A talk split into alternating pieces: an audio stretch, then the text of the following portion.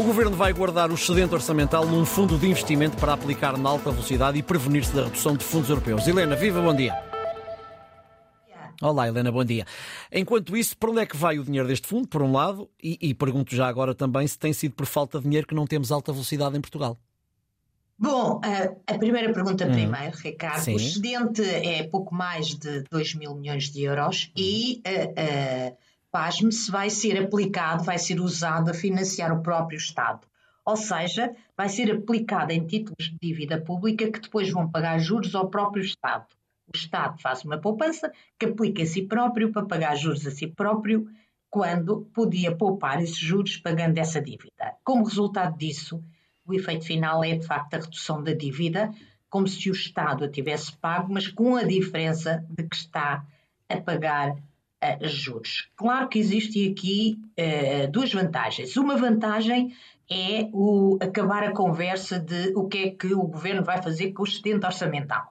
A segunda vantagem é que o Estado pode transformar essa, esse, essa aplicação em dinheiro uh, de um, um, momento para o outro. E, e a este dinheiro vai somar-se também a receita uh, que o Estado vai passar a ter com o fim das, das concessões, quando as concessões terminarem, por exemplo, a da Luz ao Ponto, que termina em 2030.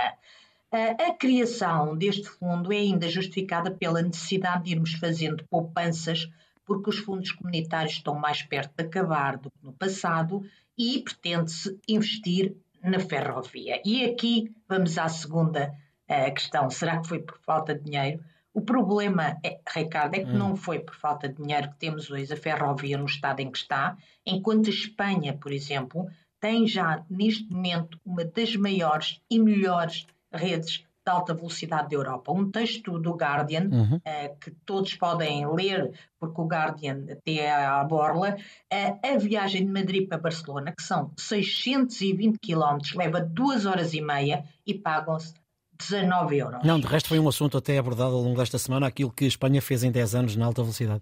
Exatamente, hum. exatamente. E cumpre horários, devolvendo metade do bilhete se atrasar 15 minutos e a totalidade se atrasar meia hora.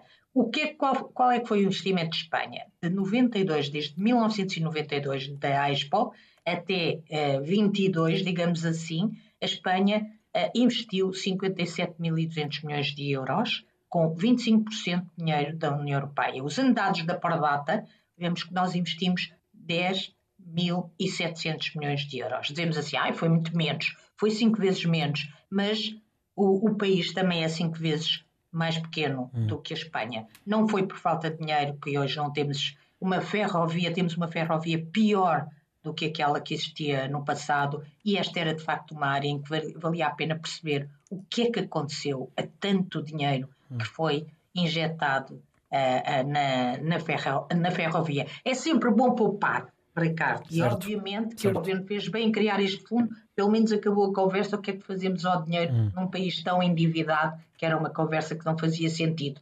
Mas não é por falta de dinheiro que não temos ferrovia, é preciso mudar alguns comportamentos. Queremos ter ferrovia a sério uh, e concorrer e ter e não, e não estar a incentivar o uso de carro, que não faz sentido nenhum, e como esta semana já dissemos, uhum. uh, andar cada vez mais de autocarro, que é muito mais barato em Portugal do que uh, andar, de, andar comboio. de, comboio. Muito bem.